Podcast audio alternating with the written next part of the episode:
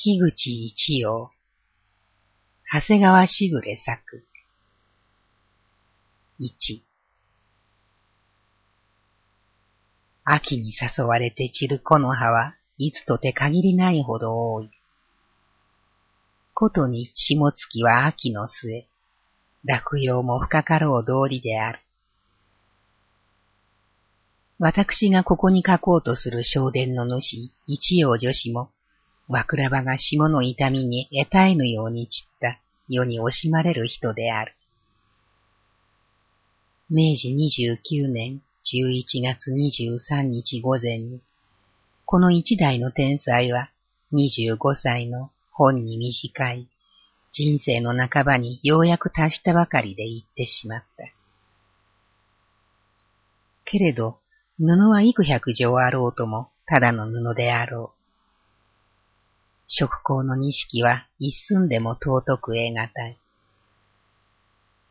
命の短い一葉女子の生活のページには、それこそ私たちがこれから先、幾十年を生き延びようとも、とてもその片鱗にも触れることのできないものがある。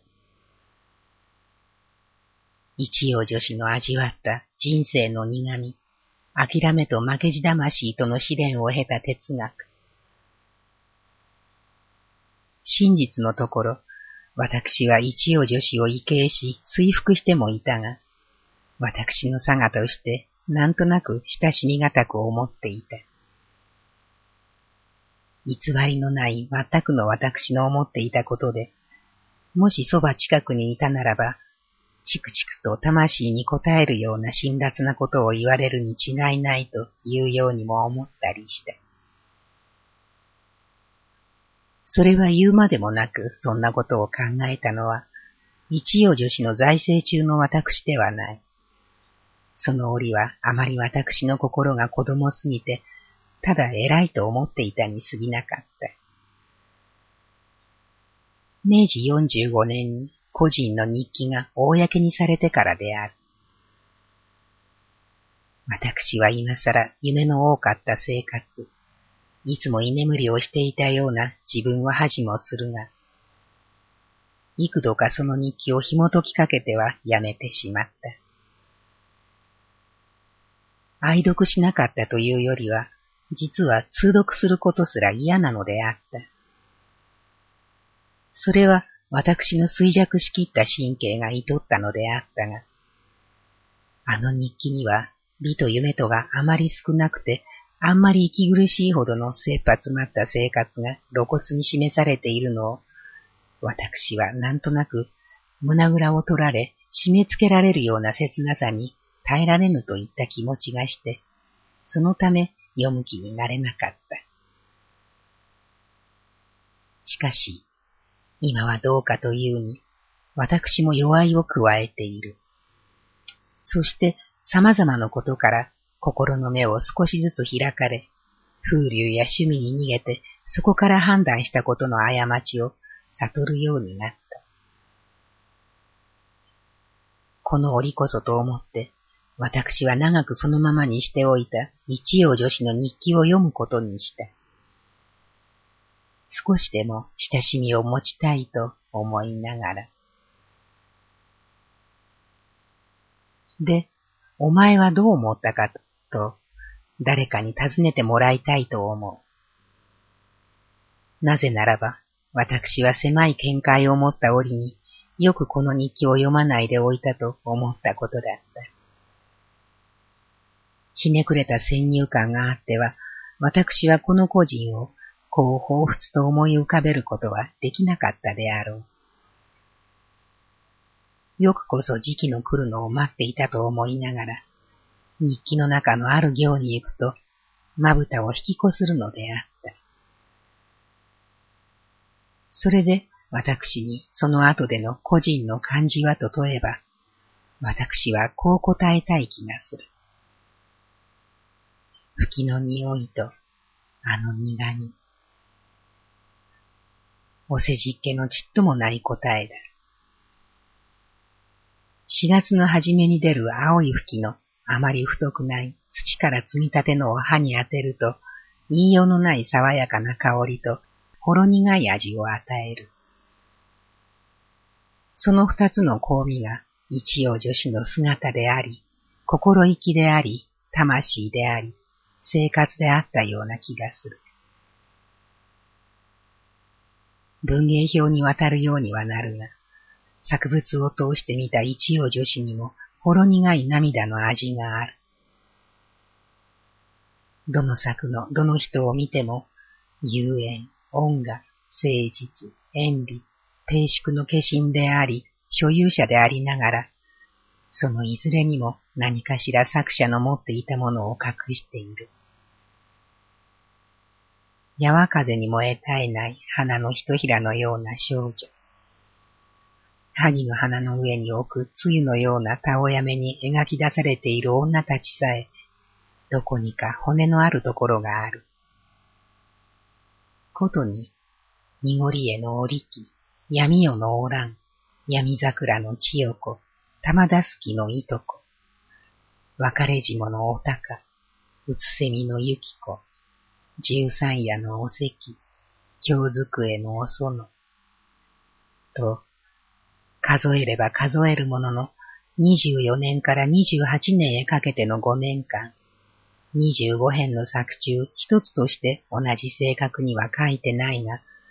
その底の底を流れて隠しても隠しきれない拗ねた気質は、日記から読み取った作者のどこか打ち解けにくいところのある寂しい諦めと画集を見逃されない。私は一葉女子の作中の人物を借りて、女子に似通っている点を挙げてみたいと思った。もう一つは、どの作が作者の気に入っていた作か知りたいと思った。それよりも深く知りたいのは、どの作のどの女性が最も深く作者の同情を得、共鳴のあるものかということであった。最も高く評価されたのは、濁り絵の織機、十三夜の王石、竹比べの緑であったが、すべての女主人公を一固めにして、そして太く出た線こそ、女子の持っている本当の魂だということができるであろう。京机は小説としては、濁り絵や竹比べに比べようもない。その他の書作よりも決して優れてはいない。その構想も、源氏物語の若紫を今用にして、あの花柳ぎを見せずに男を死なせ、遠く離れた後に男が死んだ後で、十六の娘がその人の情けを乞うという、結末を皮肉にした短いものである。けれども、その少女お園の心持ちは、内気な乙女にはよくうなずかれもし、残りなく書き尽くされてもいる。我と我が身が恨めしいというような悩みと、時期を一度失えば、もう取り返しのつかない、身も代をしても及ばない食い違いが、穏やかに、寸分の隙もなく、脇目も振らせぬようにぴったりと悔いという形もないものの中へ押し込めてしまって、長い一生をじっと消えてしまった個人の恋心の中へと突き進めて行かせようとするのを、私は何とも形容することのできない涙と圧迫とを感じずにはいられない。動きの取れない苦しみを知る人でなければと思うと、私はお園の上から作者の上へと涙を移すのである。私の書き方は、あんまり一葉女子を知ろうために、急ぎすぎていはしまいか。ある人は女子を決して美人ではないと言った。また、馬場古調子の記すところでは、美人ではなかったが、決して醜い婦人ではない。まず、並々の容姿であったとある。親友の口からそう極めがつけられているのを、見も愛もせぬ私がなぜ美人にしてしまうのかと、いぶかしまれもしようが、私が作物を通して知っている一葉女子は確かに美人というのをはばからぬと思う自信がある。写真でも知れるが、あの目のあの輝き、それだけでも私は美人の資格は立派にあると言いたい。四粉に彩られた渓谷の美こそなかったかもしれないが、美の価値を自分の目の甲によって定める男の干渉眼は、時によって狂いがないとは言えない。あまりお化粧もしなかったらしい上に余裕のある家庭ではなし。ことに、生めかしいという感じを与える婦人ではなかった。艶はない、いかにもくすんだところのある人であった。娘というよりは奥さんと言いたいような人であった。当時の普通一般の女を離れて、男性の方に一歩変化しかけたように感じられる婦人であった。虚子はいかにもしとやかであった。言葉はいかにも上品であった。どこに女らしくないというところは挙げられないにかかわらず、どことなく女離れがしているように感じられた。多分は一葉君の気迫の人を圧するようなところがあったからであろう。要するに、共に語って痛快な婦人の一人であったろう。男がこうることなしに親しく交わり得られる婦人の一人だと私は思っていた。ばばしき。とあるのから見ても、そうした人で、なみなみの養殖と見えれば、厚化粧で人目を幻惑させる美女よりも、確かであるということができようかと思われる。その上に、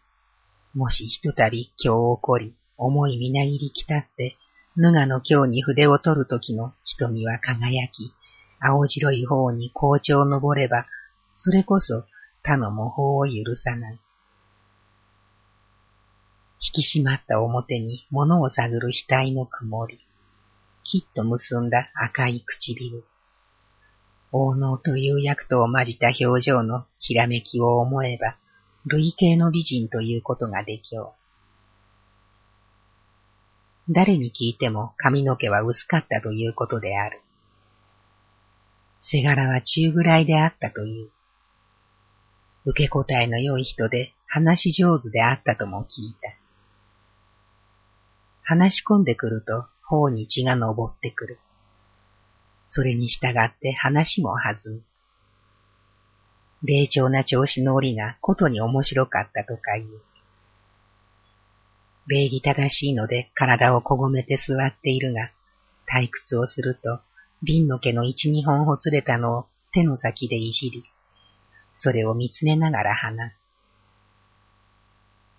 話に油が乗ってくると、間を隔てていたのが、いつの間にか相手の膝の方へ、真ん中に挟んだ火鉢をぐいぐい押してくるほど一生懸命でもあったという。半日に一枚の浴衣を仕立て上げる内職をしたり、ある折は荒物屋の店を出すとて、自ら買い出しの荷物を背負い、ある酔いは吉原の引き手茶屋に手伝いに頼まれて、台所でお酒のお勘をしていたり、ある日は、お料理仕出しの看板を頼まれて、地影流の筆を振るい、そうした家の女たちから頼まれる手紙の代筆をしながらも、小説のことに従事し始めて一年にも近くなり、未だ世に出したるものもなく、我が心ゆくものもなし。親腹からなるの、慣れは決断の心疎く、後の見返り見ればぞ、各月日ばかり重ぬるなり。名人上手と呼ばれる人も、著作より世にもてはやさるるべきにはあるまじ。非難せられてこそ、その値も定まるなれと、くれぐれ責めらる。己を思うに、儚き下作のよしなしごとなるものから、我が筆取るはまことなり。衣食のためになすといえども、雨つゆしのぐための技といえど、切なるものは誰が見ても切と見ゆらん。我筆取るという名ある上は、以下で大方の世の人のこと、ひとたび読み去れば、くずかごに投げられるものは絵描くまじ。人情不白にて、今日喜ばれるもの、明日は捨てられるのよといえども、心情に訴え心情を移さば、日曜の義女というともなどかは、値のあらざるべき。我は金位を望むものならず、高殿を願うならず、潜在に残さんめ一時のために部屋はけがす。一辺の短文三度項を変えて、しかして世の表を仰がんとするも、虚しく資質のついえに終わらば、なお天命と完全のみ。一葉随筆、森の下草の中より、愚かや我をすね者という、明治の聖唱といい、女才覚といい、祇園の百合が面影を慕うと叫び、コマンジャヤが昔を歌うもあめり。何事ぞや、には小管理の音娘に生まれて、手芸伝わらず文学に縁と置く。わずかに萩野屋が流れの末をくめりとも、日々世々の引き窓の煙、心にかかりて、いかで古今の清く高く新古今のあやに珍しき姿形を思い浮かべられ。ましてや二歩の海に底深き式部が学芸思いやらるるままに境はるかなり。ただいささか六つ七つの幼立ちより、垂れ伝えゆるとも覚えず心に移りたるもの、折々に形を表して書く儚き文字沙汰にはなり。人皆ば、すね者などことようの名をや得たりて。人は我を恋に破れたるにとや思う。哀れ優しき心の人々に涙注ぐ我ぞかし。このかすかなる身を捧げて誠を表さんと思う人もなし。さらば、我一代を何がための犠牲など、ことごとしく問う人もあらん。花は散り時あり、月は隠る時あり、我がごときもの我がごとくして住むべき一生なるに、儚きすね者の呼び名おかしうて、うつせみの世にすねものというなるは、妻子もたぬを言うにやあらん。おかしの人ごとよな。一葉随筆、竿の雫より。と、心を高く持っていたこの人のことを、私は自分の不分を恥じながらも、忠実に書かなければならないと思う。ともかくも、私はまずこの人の生まれた月日とその諸縁の続き合いとを書き落とさぬうちに記しておこう。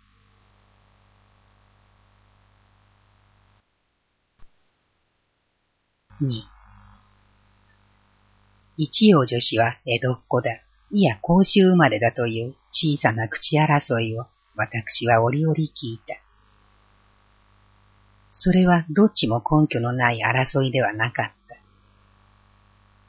女子が生まれたのは東京府庁のあった麹町の山下町に産声を上げた。明治五年には他にどんな地名の人が生まれたか知らぬが、私たち女性の間には、ことに文芸に携わる者には覚えていてよいとしてあろう。数え年の6歳に本郷小学校へ入学した。その年は明治の年間でも末の世まで記憶に残るであろう西南戦争のあった年で、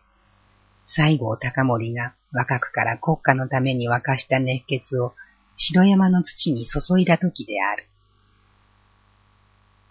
翌年の七歳には特に手習い師匠に上がった。一葉女子の筆跡が実に見事であるのも、そうした素養がある上に、後に歌人で地影流の出動の達者であった中島氏についたからだ。十五年の夏には下谷池の畑の青海小学校へ移り、その翌年に対抗した。その後は他で勉学したとは公にはされていない。十九年になって中島歌子都知のもとへ通うまでは独学時代であったろうと考えられる。それまでが女子の両親の揃っていた勉学時代、少女時代で、甲州は両親の出生地であった。父君は樋口則義、母君は滝と言って、安政年間に志を立てて、共に江戸に出、母は稲葉家に仕え、父は旗本菊池家に奉公し、後に八丁堀州頼木同心に加わった。そして維新後に生まれた女子は、両親の第四子で次女である。甲斐の国東山梨郡大藤村は、女子の両親を生んだ懐かしい故郷なので、小説ゆく雲の中には、平治という学生の言葉を借りて、我が洋歌は大藤村の中萩原とて、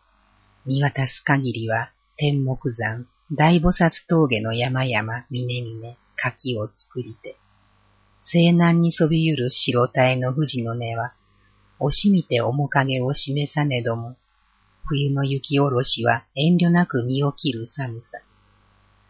魚と言いては甲府までゴリの道を取りにやりて、ようようマグロの刺身が口に入るぐらい、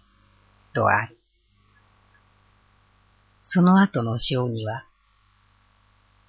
小仏の峠もほどなくこゆれば、上野原、鶴川、野田尻、犬目、鳥沢も過ぎて、猿橋近くにその世は宿るべし。波境の叫びは聞こえぬまでも、笛吹川の響きに夢結びゆく。これにも腹渡はたたるべき声あり。勝馬よりのはがき、一度届きて四日目にぞ、七里の化身ある風情二つ。かくて大藤村の人になり。と、故郷の山野の景色がかなり採除してある。父則義氏は22年頃に世を去られた。それからの女子の生活は流転を極めている。投稿であった兄の虎之助氏は早くから別に一家を成していたので、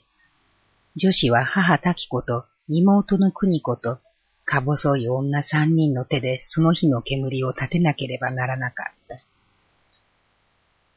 24年、20歳の時から29年までの6年間が制作の時代であった。生活のルテンはその感想、随筆、日記があからさまに語っている。女子の幼児にも彼女の家は転々した。本郷に移り、下屋に移り、下屋御徒町へ移り、芝高輪へ移り、神田神保町に行き、淡路町になった。そこで父君を失ったので、その秋には悲しみの残る家を離れ、本郷菊坂町に住居した。その後、下屋龍泉寺町に移った。俗に大恩寺前というところで、吉原の構え裏であった。一葉の家は京町の非常門に近く、おはぐろどぶの手前側であったという。ここの住居の自分から女子の命は高くなったのである。そして生活の窮乏も極みに達していた。荒物屋を始めたのもここのことであれば、母上は吉原の引き手茶屋で手のない時には手伝いにも出かけた。女子と妹の国子とは、仕立て物の内職ばかりでなく、セミ表という下駄の畳表を作ることもした。一葉女子のその家での書斎は三畳ほどのところであったという。荒物屋の三畳の奥で、この慶州の傑作が綴り出されようと誰が知ろう。それよりもまた、その文豪が朝は風呂敷ずつにおせおって、自ら他町の問屋まで駄菓子を買い出しに行き、ろうそくを仕入れ、羽織を着ているために嘲笑されたと知ろうか。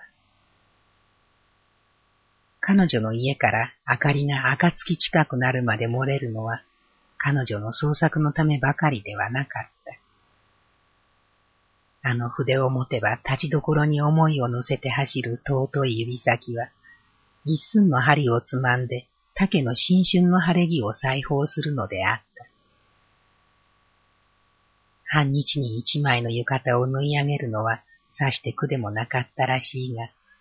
創作の気分のみなぎってくる折でも、米の城、小遣い線のためにアクセクと針を運ばなくてはならなかったことを想像すると、わびしさに胸がいっぱいになる。明治25年の正月には、元日ですら夜まで国越と仕立て物をしていたということを日記が語っている。国子当時、セミ表食中一の敵機になりたりと風説あり。今宵は例より酒うましとて、母君大いに酔いたまいに。片町というところの八百屋の新芋の赤きが見えしかば、土産にせんとて少し買う。道を急げば人の汗になりて、目にも口にも流れいるをハンケチもて押しぬぐいぬぐいして、とあるのにも、その生活の一辺が見られる。父の則義氏は漢学の素養もあり、文芸の何者かをも知っていられたが、母君には普通の気がさな、かなり激しい気質の人であったらしい。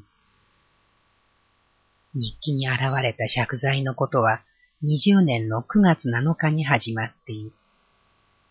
そして、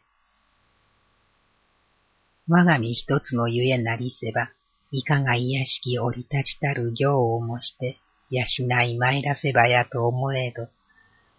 母木には糸痛く命を好みたもうたちにおわしませば、自専業を営めば、我死すともよし、我を養わんとならば、人目に苦しからぬ行をせよとなんのたも。そも断りぞかし。我が二方は早く志を立てたまいて、この府に登りたまいしも、命を望みたまえばなりけね。とあるにも、母君の面影が知れる。そうした気ぐらいが高くていながら、乏しい暮らしのために、しかも、そうした仇の士族でが、社会の最暗黒面である里近くに住居して、バスへの仮想級のものや、流れ寄った諸国の食い詰め物や、そうでなくても、闇の女の生き地から絞り取る、あぶく銭のカスを吸って生きている、低級無知なものの中に挟まれて暮らしていなければならなかった母君のじりじりした気持ち。希少者と言われる不幸せな気質は、一家三人の共通点であった。一葉女子が近視眼だったのは、幼児土蔵の二階の窓からほんの黄昏の薄明かりを頼りにして草草子を読んだがためだということではあるが、そうした世帯の細身のランプの赤い光は視力を痛めたであろうし、その上に彼女は肩の凝る性分で、かつて年若い女子にそう早く死の来ることなどは誰も思い寄らなかった折、死の六年前に医学博士佐々木東洋氏が、この肩のこりが下へ降りれば命取りだから大事にせよと言われたということなどを思ってみても、創生は天命であったかもしれないが、あまり心身を飛翔させた生活が彼女の死を早めさせたのだ。私はこの頃、馬金王の日記を読み返してみて感じたのは、あの文人が80歳にもなり、盲目にもなっていながら、著作を捨てなかった一生が、女子のそれと同様に、焼け火箸を喉元に差し込まれるような感じをさせることであった。女子の記録を読むと、明治24年、一葉20歳の時、10月10日に兄の家は財産差し押さえになるという通知を受けたくだりに、金三円ばかりもあれば破産の不幸せにも至るまいという書状から押しても、杖とも頼む男兄弟の頼りにならなかったことが知れ、かえって妹たちの方が苦しい中からその急を救った。家の方は私の稽古着を売ってもよいからと言って、親子の油であり、血となる代の金四円を母を車に乗せて夜中ではあれど届けさせた。ある時は貧に運じた老女の栗ごととはいえ、穴わびし、今五年先にうせなば、父君おわしますほどにうせなば、かかるうきよもみざらましを。我一人残りとどまりたるこそ、返す返す口をしけ。我言葉を用いず。世の人はただ我をぞ笑い指さすめる。国も夏も穏やかに素直に我やらんというところ、虎之助がやらんというところにだに従わば、何条ことかはあらん。いかに心を作りたりとて、手を尽くしたりとて、飼いなき女の何事をかなし得らるべき。あな、いやいやかかるよう見るも嫌なり、と、朝夕に母に書きくどかれてはどれほどに心苦しかったであろう。同じ年26年4月13日の日に、母君老けるまでいさめたもうことをし、不幸せの子にならじとは常の願いながら、折不死見心に叶いがたき不死のあるこそ悲し。とあるに知ることができる。朝には買い出しの包みを背負って駄菓子問屋の者たちから姉さんと呼ばれ、午後には寄進の霊場たちと膝を交えて、夏子の君と敬される彼女を、彼女は皮肉に感じもした。けれども、恩師中島歌子は、一葉の夏子を自分の跡目を継ぐものにしようとまで思っていたのであった。であればこそ、同門の霊場たちも、一葉という文明、サクサクと登る以前にも、内弟子同様な身分である夏子を癒しめもしなかったのであろう。ある時、女子は雨傘を一本も持たなかった。足田の妻川もなかった。小さい日和傘で大雨を犯して死のもとへと通った。またある時は新年のことであったと思う。晴れ着がないので、国子の才覚で、羽織の下になるところは小切れを剥ぎ、見えるところにだけあり合わせの友切れを寄せて作った着物を着ていったことがある。もちろん、裾回しだけをつけたもので、羽織が寒さを救えば恥をも救い隠したのである。そうしても死のもとへ顔を出すことを怠らなかったわけは他にもあるのであった。歌子は裁縫や洗濯を彼女の家に頼んで、割の良い値を支払っていた。指定の定規の麗しさは、ある折、夏子に恥をかかせまいとして、歌子は古文ちりめんの三枚重ねの引き解きを、表だけではあったが、与えもした。よもぎゅう日記の10月9日の下りには、死の君に薬師参らせたるナスを持参す。痛く喜びたまいて、これ昼寝の時に桑早などのたもう。春日まんじゅう一つ焼きて食いたもうとて、己にも半ばを分けてたもう。とあるにも、指定の関係の密なのが知られる。けれども、歌子は一葉をよく知っていた。ある折、読売新聞の運営担当記者が当時の菜園について、萩野屋門下の夏子と達子、三宅加穂女子の表を求めた折、歌子は達子は紫式部であり、夏子は清少納言であろうと言ったとか。一葉も自分で清少納言と共通するもののあるのを知っていたのかとも思われるのは、随観録竿の雫に、小納言は心ずからと身をもてなすよりは、くあるべきものぞくあれとも押しゆる人はあらざりき。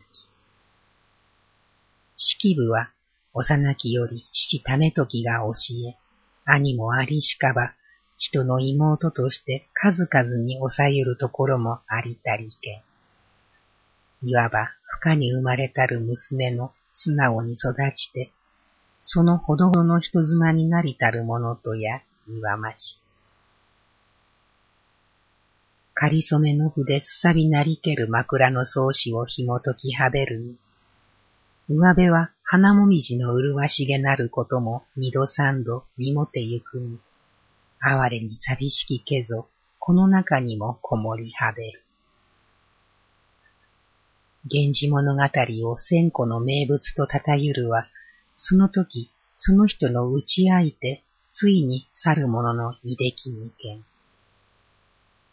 小納言に式部の才なしと言うべからず。式部が徳は小納言に勝りたることもとよりなれど、さりとて小納言を貶めるは謝れい。式部は雨土の愛し子にて、小納言は霜降るのべに捨て子の実の上なるべし。哀れなるはこの君やと言いしに、人々あざ笑いに、と同情している。とはいえ、その間に女子一代の天下は開いた。名誉も誉れも命ありてこそ、見る目も苦しければ、今宵は休みたまえと、繰り返し勇める妹の言葉も聞き入れず、一心に創作に精進し、大恩寺前の荒物屋の店で、あの名作竹比べの着想を得たのであった。けれどもまた、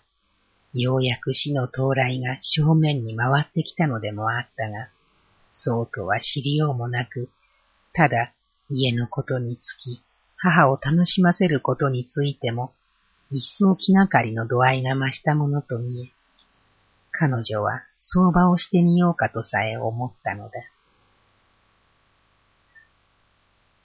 私はここまで書きながら、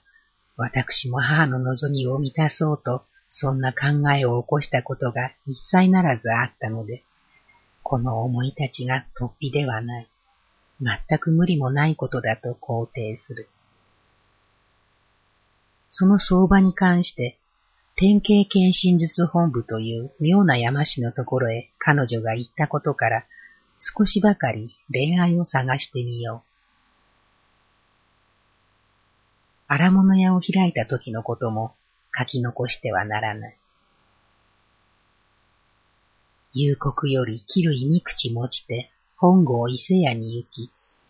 四円五十銭を得、紙類を少し仕入れ、他のものを二円ばかり仕入れたとある。今宵初めて荷を背負う。なかなかに重きものなり。とも言い、日々の売り上げ二十八九銭より良くて三十九銭と帳をつけ、五輪六輪の客ゆえ百人余りも来るため大多忙だと記したのを見れば、波風のありもあらずも何かせん。一葉の船の浮きをなりけり、と、考え無料であった面影が彷彿と浮かんでくる。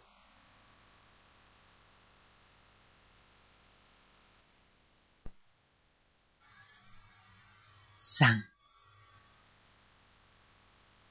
二十七年二月のある日の午後に、本郷区正子町三十二番地の阿国坂上の下宿屋の横を曲がったのは彼女であった。その道は馴染みのある土地であった。菊坂の急遽は近かった。けれども、そこを歩いていたのは、慎み深い胸に問いつ答えつして様々に思い悩んだ末に、典型検診術会本部を訪れようとしていたのであった。黒塀の欅の植え込みのある小道を入って玄関に立った彼女は、その家の主、草加先生というのは、何々同人とでも言うような人物と想像していたのであろう。終月と加盟して取り次ぎを頼んだ。彼女は草か何がしに面接した折、相見ればまた思うようの顔をしたる人ぞなき、と、つれづれ草の中にある言葉を思い出しながら、四十ばかりの音声の静かに低い小男に向き合った。鑑定局という十畳ばかりの部屋には織物が敷き詰められてあり、額は二つ、その一つには精神観と書してあり、書棚、黒棚、違い棚などが目まぐるしいまでに並べ立ててあり、床の間には二服対の絹地の絵。その床を背にして草か何がしは机の前に大きな火鉢を引き寄せ、人根を敷いていて彼女を陰見したのであった。猿年の生まれの二十三。運を一時に試し、相場をしたく思えど、貧者一銭の余裕もなく、我が力にてはなしがたく、思いつきたるまま先生の教えを受けたくて、と、彼女はようやくに口を切った。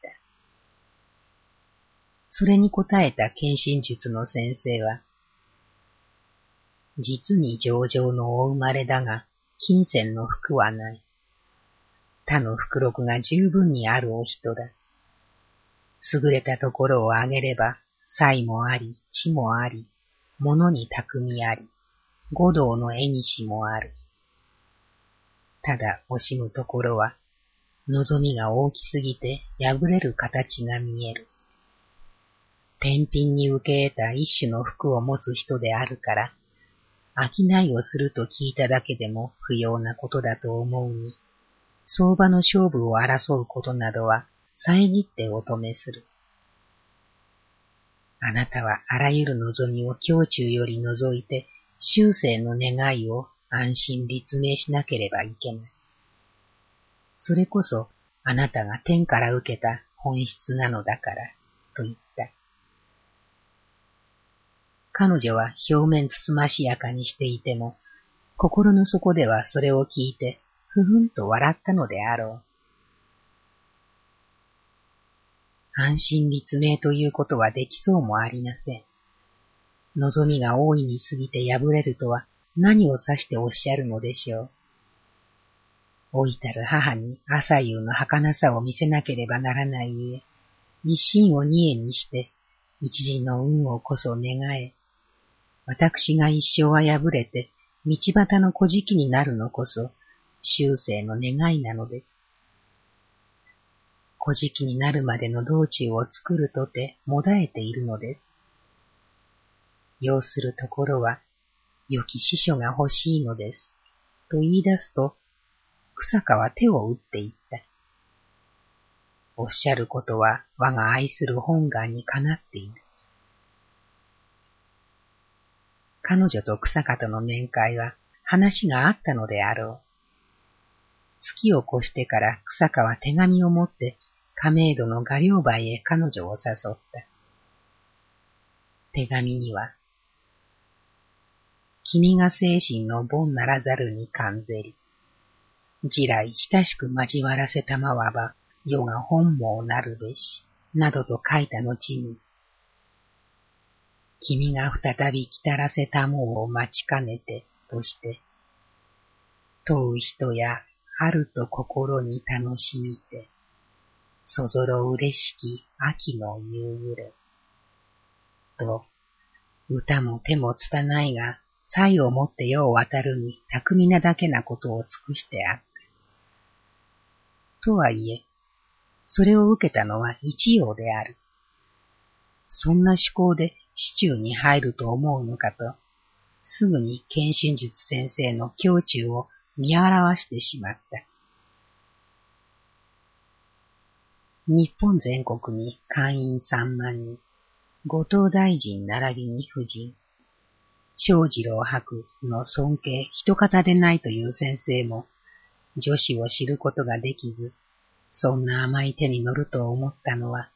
彼が一代の失策であったであろう。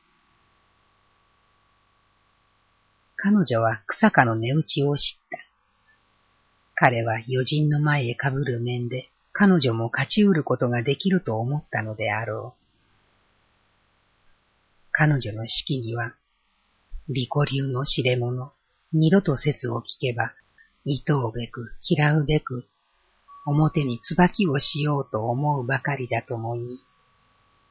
かかる友柄と大事を語るのは、幼子に向かって天を論ずるがごときものだ。思えば自分ながら我も敵を知らざることの甚だしきと、自分をさえ嘲笑っている。けれども、草加の方では、自分の方は、名と富と力を蓄えているものだと慢じていたのであろう。そしてその上に、一葉の美と才と文明とを合わせれば大したものだとうぬぼれたのであろう。他の者には漏らすのさえ恥じているだろうと思われる貧乏を自分だけがよく知っていると思いもしたのであろう。まだそれよりも、彼女は親と妹のために物質の満足を得させたいと願っている弱みを、彼は自分一人が承知しているのだと思い上がっていた。それのみならず、彼は一葉を切羽し得たつもりでいたかもしれない。草香は筋力を持ってさも同情あるようにつけ込んで行こうとした。そうした男ゆえ、俺ならば大丈夫よかろうと怒りを下ろしてかかったのかもしれない。ともかく、彼はやんわりと勝ち気なる妻女を怒らせないような文面を持って求婚を申し入れた。それは27年の6月9日のことで、女子が23歳の時である。あなたのご根句が私の一心にも引き比べられて悲しいから、ご制業の暁までを引き受けさせていただきたい。けれども、ただ一面式のみではお頼みになるのも苦しいだろうから、どうか一心を私に委ねてはくれまいか。そんな風な申し込みに対して苦笑せずにいられるだろうか。言うまでもなく彼女は彼を表して、笑うに耐えた知れ者、陶器師と罵っている。世の下れるを嘆きて一道の光を起こさんと志す者が、目前の苦しみを逃れるために、尊ぶべきミサを売ろうかと嘲笑した。とはいえ、救いは願っていたのである。そうした悲しい矛盾を忍ばねばならなかった貧乏は、彼女に女らしさを失わぬ返事をしたためさせた。どうかそういうことはおっしゃらないで。大事をするに足りるとお思いになるならば、扶助をお与えください。でなければ、一言にお断りください。と、彼女は明らかな決心を持って、とはいえ、ことの破れにならぬようにと余儀なく祈る返事を出した。その後も五十金の借用を申し込んだこともある。草香も彼女の家をたびたび訪れた。草香と婚姻になった後、直ちに彼女の一家は本郷へ引き移った。荒物屋を譲って、丸山福山町の安倍家の山沿いで池に沿った小家へ移った。そこは森木といううなぎ屋の離れ座敷に建てたところで、狭くても気に入った住居であったらしかった。家賃三円にて高しと言ったのでも、質素な暮らし向きが見える。現に、この間、歌舞伎座で河合北村の領有によって、初めて女子の作が劇として上場されたあの濁り絵は、この家に移ってからその金棒の深海地にありがちな飲み屋の女を描いたものであった。女子はそこに移ってからも、そうした種類の人たちに頼まれて、手紙の代筆をしてやった。ある女は女子の代筆でなくてはならないとて、すき家町の芸妓になった後も、わざわざ人力車に乗って書いてもらいに来たという。濁り絵の織機は、その芸妓になった女をモデルにしたとも言われている。そしてそこが終焉の地となった。引き越しの動機が彼女の発起でないことは、国子は物に耐え忍ぶの気象とぼし、この武林に痛く飽きたるところとて、前後のおもんばかりなくやめにせばやとひたすら進む。母君も、各塵の中にうごめきおらんよりは、小さしといえど、門構えの家に入り、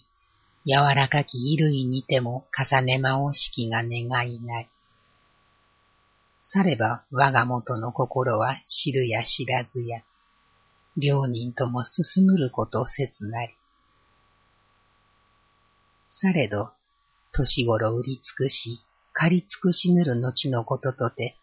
この店を閉じぬる後、いずかたより一銭の入金のあるまじきを思えば、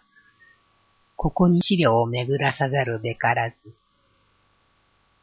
さらばとて、運動の方法を定む。まず、家事長なる縁銀に金子五十円の調達を申し込む。子は父君存傷の頃より、常に二三百の金は貸し置きたる人なる上、しかも商法手広く表を売る人にさえあれば、初めてのこととて、情けなくは読もと、かかりしなり。人中日記より。私はもうこのあたりで、この人のためには、暴奥も金殿玉露と思いなして問い訪れたその当時はまだ若盛りであった明治分断の諸先輩の名を連ねることも忘れてならない一時だろうと、ほんの当時の往来だけでもあっさり書いておこうと思う。第一に古長氏。馬場氏が日記の中で幅を利かしている。先生の熱心と友愛の情には女子も心を動かされたことがあったのであろう。その次には平田徳牧師であろう。この二人のためにはかなり日記に実数が収められている。そしてこの二人の親密な友書きの間にあって、女子は淡い悲しみとゆかしさを抱いていたのであろう。水の上日記5月10日の夜の下りには、池にカエルの声しきりに、東映風にしばしば瞬くところ、座する者は高顔の美少年、馬場古長氏。早く高知の名物と称えられし、兄貴に達意が既婚を伝えて、別に私分の別天地を蓄ゆれば、優美高潔兼ね備えて、惜しむところは単慮昇進。大事のなし方からん生まれなるべけれども、年は二十七。一度踊らば山をもこゆべしとある。平田徳木は日本橋伊勢町の商家の子。家は数代の豪商にして、加算今ようやく傾き、身に思うこと重なる頃とはいえ、文学界中出色の分子。年齢は一の年少にして二十三とか聞ける。今の間に高等学校、大学校をこゆれば、学士の称号目の前にあり、彼は行く水の流れに落下しばらくの春とどむる人であろうといい。親密親密。これは何の言葉であろうといい。情に走り、情に酔う恋の中に身を投げ入れる人々と何気なくは書いているものの、ふけて風寒く、空には雲の佇まい。月の明暗する窓によりて沈黙する特牧師と、灯火の影によく語る古長氏との中に立って、坂を取りまかなっていた女子の胸は、怪しくも動いたのであろう。ここへ川上美山氏がまた加わらなければならない。彼女は初めて会った美山氏をどう見たろうか。彼女はこう言っている。年は二十七とか、竹高く女子の中にもかかる美しき人はあまた身がたかるべし。物言い打ちえむとき、頬のほどさとあこうなる。男には似合わしからねど、すべてやさがたにのどやかなる人なり。かねて高名なる作家とも覚えず、心安げに幼びたり。とて、古長氏の美しさは秋の月、美山君は春の花、縁なる姿は今日の舞姫のようにて、柳橋の鍵にも例えられる古長氏とは裏上だと称した。馬場氏の思い投げに振る舞うのが、特木の気を悪くするのであろうと、わびしげにも言っている。そして美山氏も一応党の一人になってしまった。徳木は古長氏との間に疑いを入れて、妬ましげでもあったであろう。それもそのはずで、古長氏よりの頼り、この月に入りて、ふみ三通。長きは巻紙六枚を重ねて、二枚切っての大封じなり、とある。同じ中に言うなるは上田くんぞかし、これもこの頃打ちしきりて問いくる。されどこの人は一景色異なり、よろずに学問の匂いあるしゃらくな気いなき人なれども、青年の学生なればいとよしかし。とあるのは、劉尊、敏博士のことである。その他に一葉の周囲の男性は、戸川修骨、島崎東村、星野天地、関如来、正直正太夫、村上波六の諸子が足近かった。正太夫は緑空の別号を持つ皮肉屋である。波六は血布浦波六と合して、バチビンやっこ小説で留飲を下げて、しかも孔明であった。渋仕立ての江戸っ子の皮肉屋と、伊達小袖で管轄の狂気を売り物の波六と、舞姫のように物優しいビザントの三つどもえは、みんな彼女を握ろうとして、仕事を巧みすぎて失敗した。美山は強いて一葉の写真を手に入れた後に、他から出た噂のようにして、美山一葉結婚云々と言いふらしたので疎まれてしまった。正太夫、年齢は二十九。痩せ姿の面容凄みを帯びて、ただ口元に言い難き愛嬌あり。面々線の島柄細かき合わせに木綿がすりの羽織は来たれど、裏は定めし怪奇なるべくや。声びくなれど透き通れるようの細く涼しきにて、じり明白に物語る。かつて波録が言いつるごとく、彼は独筆のみならず、誠に独身を放像せるのなりといいしは、実に当たれる言葉なるべし。と評した斎藤緑を、そういったほど悪くはあしらいもしなかった。かえって二人は人が思うより気があった。皮肉屋同士は会心の笑みを浮かべ合いもした。最大のことについてもかなり打ち明けて語り合っている。でありながら最後に彼の底の心は知らぬでもないと冷たくあしらったのはあまり正太夫が自分の筆になる鋭利な小説表がその当時の分断の勢力を左右した力を持って折々何事にもあれ一葉の行方を指し示し顔にその力量をほのめかして監督させようとしたのから犯行を買ってしまった。波六にはその前年から頼んであった金策のことで、大晦日の夜も待ち明かしたのであったが、その年の5月1日になってもまだ耐えて音信をしなかったので、誰も誰も言いがいのなき人々かな。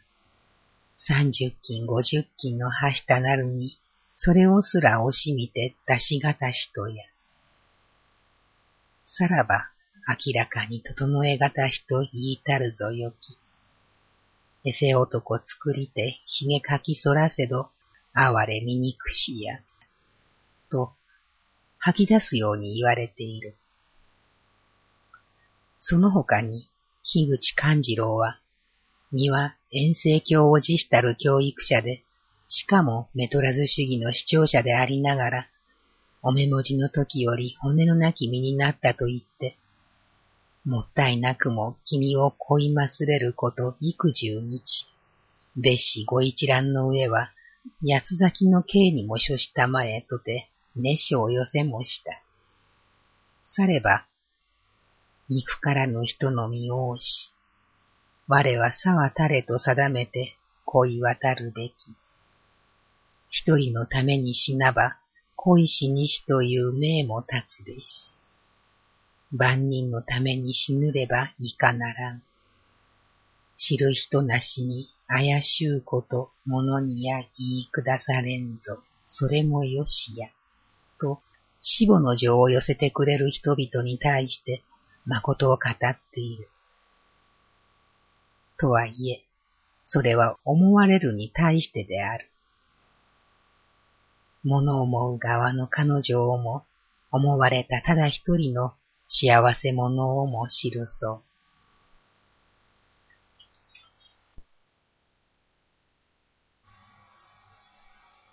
う。四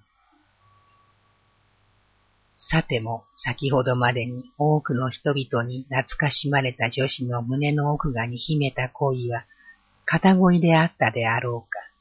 それともまた、互いに口に出さずとも、総連の間柄であったであろうか。日記に見える女子の心は動揺している。少なくとも八部の弱みはあったように見られる。はじめから女子はその人を恋人として見たのではない。最初は小説の原稿を見てもらうために先生として会い、同時に原稿を金子に変えることも頼んだのだ。その人の友達が一葉の友でもあったので、二人を紹介したのが初めだった。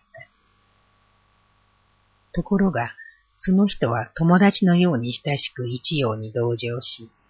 友達よりも深い真心を示した。いかほど用心深い佐賀でも、若い女には若い血潮が盛られている。十九の一葉はその人を心から兄と思いしたった。そしてその親わしさは恋心となった。よもぎゅう日記26年4月6日の日に、小ぞの春は花のもとに試練の人となり、今年の春はうぐいすの根に試練の人を南山。春やあらぬ、我が身一つは花鳥の、あらぬ色根にまた泣かれつつ、とある末に、桃の盛りの人の名を思いて、桃の花咲きて移ろう池水に、深くも君を忍ぶ頃かな、とある。桃の花の移ろう水というのこそ、彼女の二なき恋人の名なのである。その人こそ、今も朝日新聞に世俗向きの小説を執筆し、歌沢虎千代のつまぎみとして、歌沢の小歌を作りもされる通す、中来氏のことである。中来氏を一葉はどれほど思っていたであろうか。そして中来氏は、昔は知らず、やや老いての中来氏は、方角の談話が彼女の名に移ると迷惑そうな顔をされるということである。そして一言も彼女については語らぬということである。関如来氏の談によれば、ある日朝から一葉が中来氏を訪ねたことがある。彼女の声が訪れたということをこうしての外から告げられると、二階に執筆中の中来氏は留守だと言ってくれと関氏に頼んだ。関氏が階下へ降りていくと、彼女は上がって座って待っていた。関氏はいつも彼女の家を絶えず訪れる方角の一人であって、いつも彼女に教を受ける側の人であったので、こういう時こそと、自らが主人気取りで中来氏が留守ならばと、しきりに糸間を告げようとする女子を引き止めた上に、寿司などまで取って艦隊した。そして昼頃まで語り合った。会場の中来氏は、時が経つに従って開花に用事があるようになったが、さりとて留守と言わせたので降りることはできず、人を呼ぶことはできず、その上、灰吹きをポンと鳴らしてキセルを叩くのが癖であることを彼女がよく知っているので、そんなことにまで不自由を忍ばなければならなかったので、彼女が実去った後で、こんなことならば、会って時間を潰した方が良かったと呟いたということである。その一言をもってすべての推測を下すのではないが、憎くはないが、この女一人のためには何もかも失ってもと思い込むほどの熱情はなかったのであろう。そのどこやら物足らなさを彼女の魂の中の暴君が誇りを傷つけられたように感じ、恋もし、死体もしたが、また悔やみもした。勝ち気の女は悲しかった。女人の誇りを恋人の前でまで赤裸に投げ捨てられない者の恋は悲しいが当然で、彼女は自ら火をつけた炎を自らの冷たさをもって消そうと争った。彼女の恋愛期は清廉でもなければもちろん失恋でもない。恋というものに対して自らの魂の中で連熱愛戦った式であると同時に、肉体と霊魂との持久戦でもあった。彼女もまた、弓道徳に従って、密かに恋に苦しむのを恋愛の市場と思っていたらしい。彼女を恋に導いた友達、野宮坊女は思い上がった彼女の誇りを利用して巧みに罹患しようとして成功した。とはいえ、その実それは一葉自身の弱点でもあった。恋する者の女らしさ。私はそう思うときに女心の優しさに微笑まずにはいられない。それは彼女が初めて島田曲げに言った時のことである。その日、彼女が中来市を訪れたのは、人の口にあだ名が上り、あらぬ命を歌われるのを憤って、暫時絶好しようと思っての訪問であった。そうした日であるのに、珍しくも一葉は島田曲げの初結をした。その日は25年6月25日のことである。忍ぶ草日記には、梅雨降り続く頃は糸わびし、牛が元には糸こぎに、おばぎに、二所いたり。君は次の間の書室めきたるところに打ち伏しいたまえる。雨痛く降り込めばにや、雨戸残りなく締め込めて糸暮らし。糸こぎみおばなる人に向かいて、ご老ぜよ樋口様のお牛のよきこと、島田は実によく似合いたまえりといえば、おばぎみも実に、さなりさなり、後ろ向きて見せたまえ、誠に昔の御殿風と見えて、品よき曲げの形かな。我は今用の根の降りたるは嫌いなどを言いたも。中来君、つと立ちて、いざや美しをなりたまいしお姿見るに、あまりも差し込めたることよとて、雨戸二三枚引き焼く。口の悪き男かなとて、人々笑う。我も微笑むものから、あの口より世に泣きことや言いふらしつると思う憎らしさに、我知らず睨まえも失べし。とある。けれども、何のためにさまで憎く思ったかといえば、その前日、彼女が死の家にて同門の友達と雑談にふけった折、誰彼の噂に夜をふかすうちに、鹿島式が常とて、誰にはかかる習行あり、彼にはこうしたお香ありとあげつらうを聞いて、彼女はもう不死戸に入ろうとした死歌子の枕元へ行って、身の相談をしようとした。それはそれより前の日に伊藤夏子という人が席を立って一葉を物陰に呼び声を潜めて、あなたは世の中の義理の方が重いとお思いなさるか、それともご加盟の方が惜しいと思いなさるか、と聞かれたので、世の義理は重んじなければならないものだと私は思います。けれども、家の名も惜しくないことはありません。甲乙がないと言いたいけれど、どうも私の心は家の方へ惹かれがちです。なぜというのに、自分ばかりのことでなく、母もあれば、兄弟もあるので、と答えた。では、言わなければならないことでありますが、あなたは中来さんと交際を立つわけにはいかないでしょうか、と言った。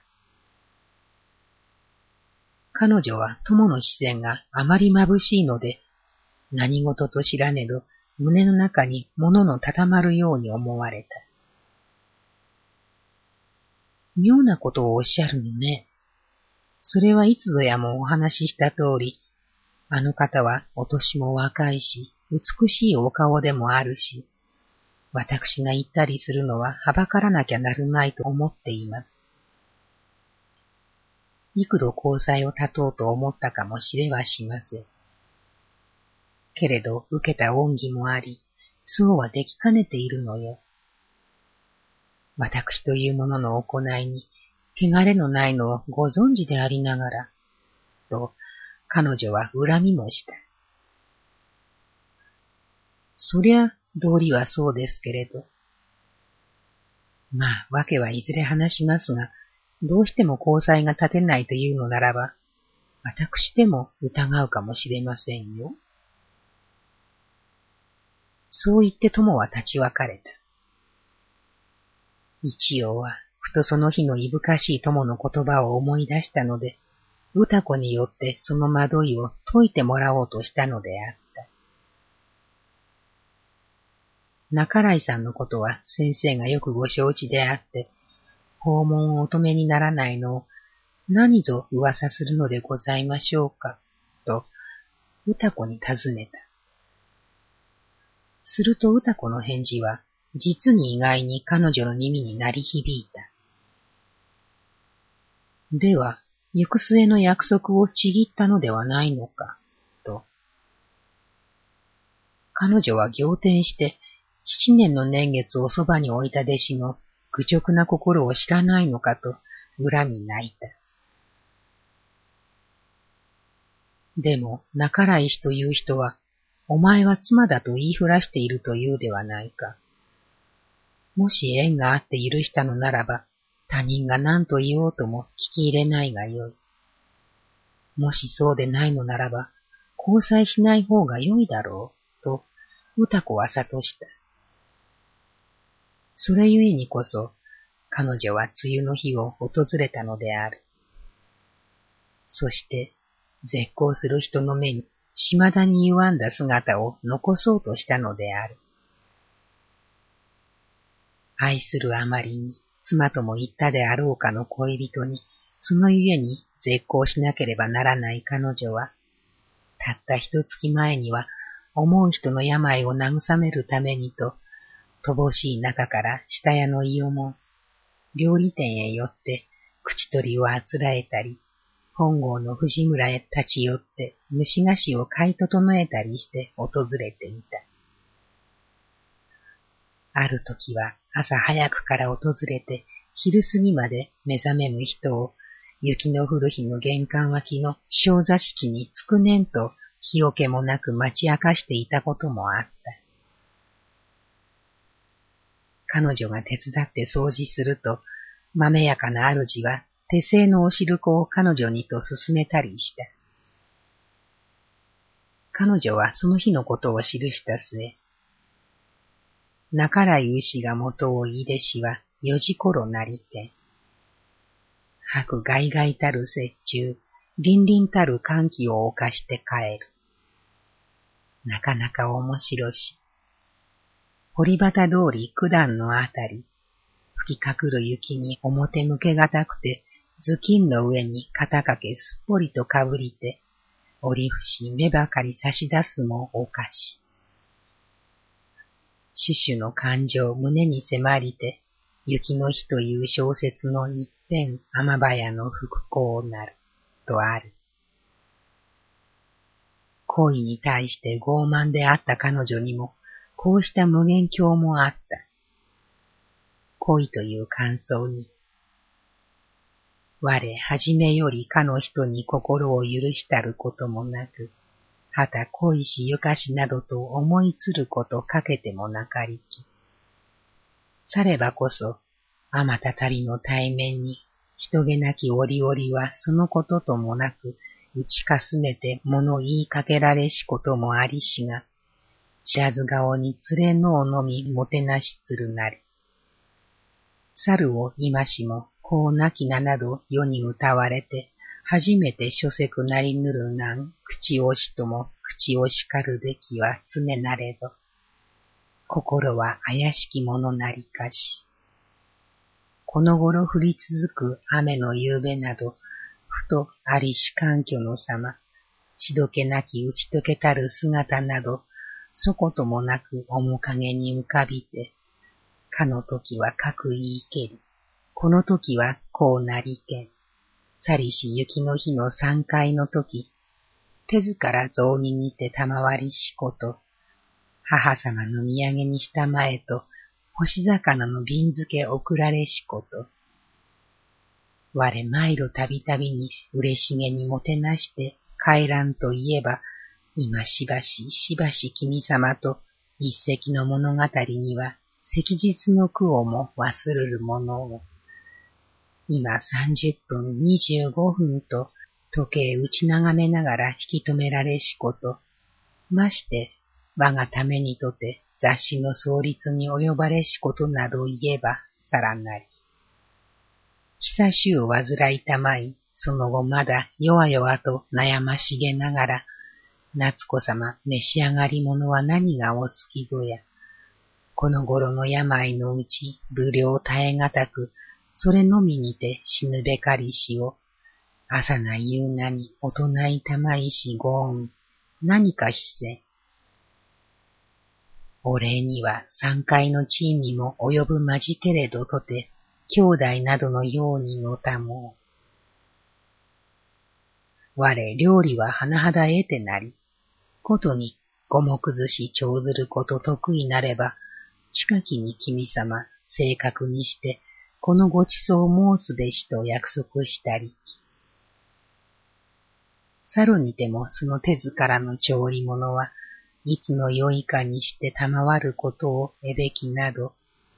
思いいずるままにありしこと恋しく。世の人の恨めしゅう、今よりのちのみ、心細うなど取り集めて、一つ涙いぬものから、かくなりゆきしも、誰ゆえかは、その源はかの人自ら、形もなきこと、まざまざ言いふらしゅうたればこそ。とあるが、その実は、野々宮何がしという女友達の嫉妬から言いふらされたのを知らなかったのである。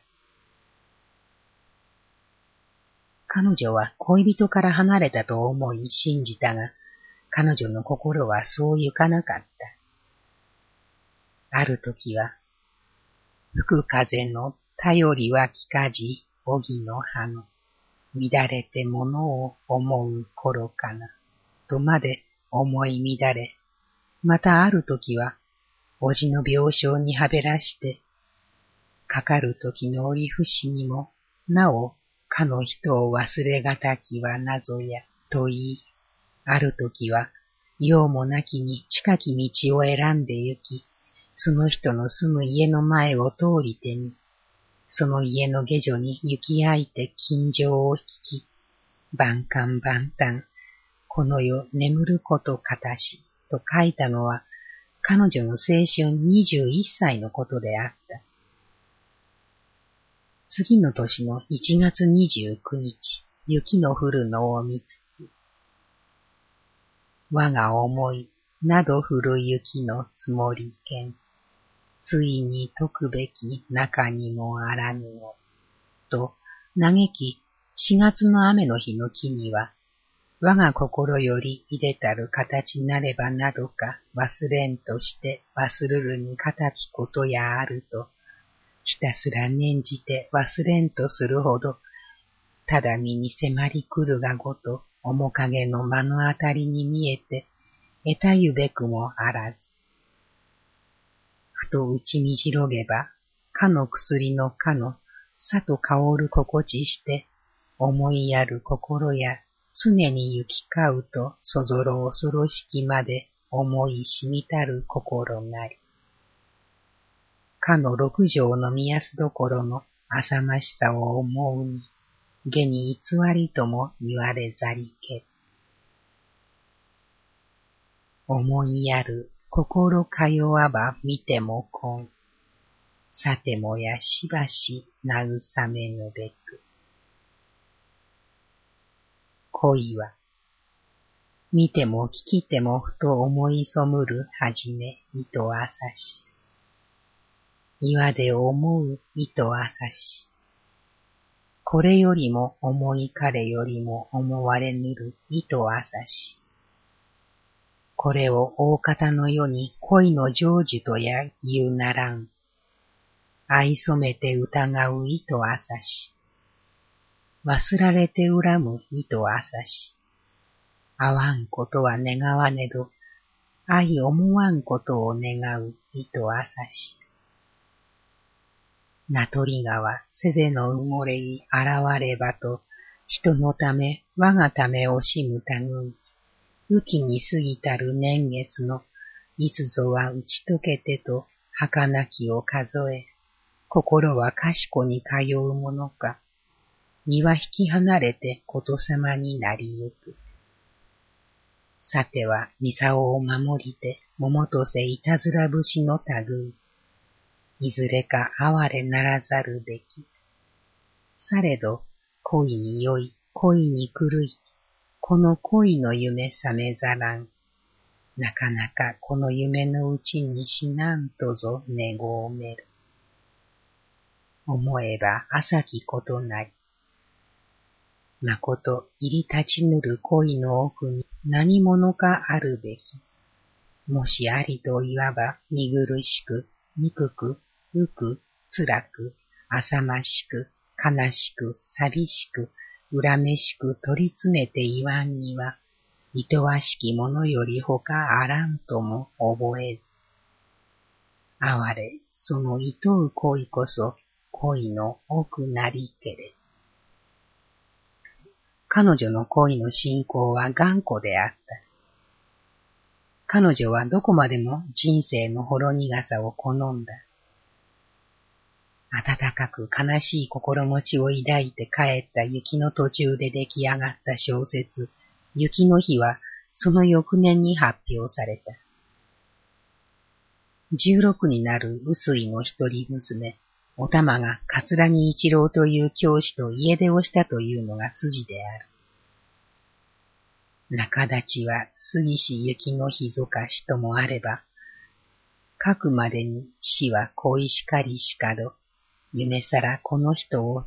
夫と呼びて共に他境の地を不満とは、かけても思いよらざりしを、行く方なしや迷い。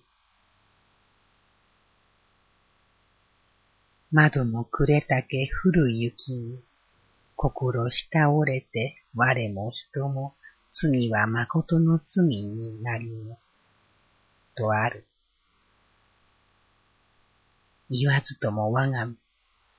よなれぬ無垢の乙女なれば、こうもなろうかと、彼女自身がそうもなりかねぬ心の内を書いてみたものと見ることができよう。彼女は恋に敗れても命には勝った。困窮は耐え忍び得たが、病苦には打ち負けてしまった。彼女の生存の末期は作品の全盛時に向かっていた。国民の友の春季付録には、恵美水院、星野天地、後藤中外、泉京花に加えて、彼女の分かれ道が出た。評価は口を揃えて彼女を称えた。余人はそれを道成寺に見立て、彼女を調べ押し一葉とし、他の者を同宿坊と言い伝えたほどであった。それは29年1月のことである。その年の4月には喉が腫れ、7月初旬には日々39度の熱となった。三流堂柏村博士も青山博士も医療は無効だと断言した。11月の3日頃からのぼせのために耳が遠くなってしまった。そして23日午前に逝去した。かつて知人の死去の折に持参する香典がないとて、我こそはだるま大師になりにけれ、とぶらわんにも足なしにして、と言い、また多行のため洗い張りさせし、衣を縫うみ。萩物に午前だけかかり、下前の襟五つ、袖に二つはぐとて、宮城のにあらぬものからから衣、なども小萩の刺激なるらん。と、天然と一生した人の墓石は、現金も築地本願寺の墓地にある。その石の墓よりも永久に残るのは、短い五年間に書き残していった戦後不滅のあの名作名編のいくつかである。大正七年六月。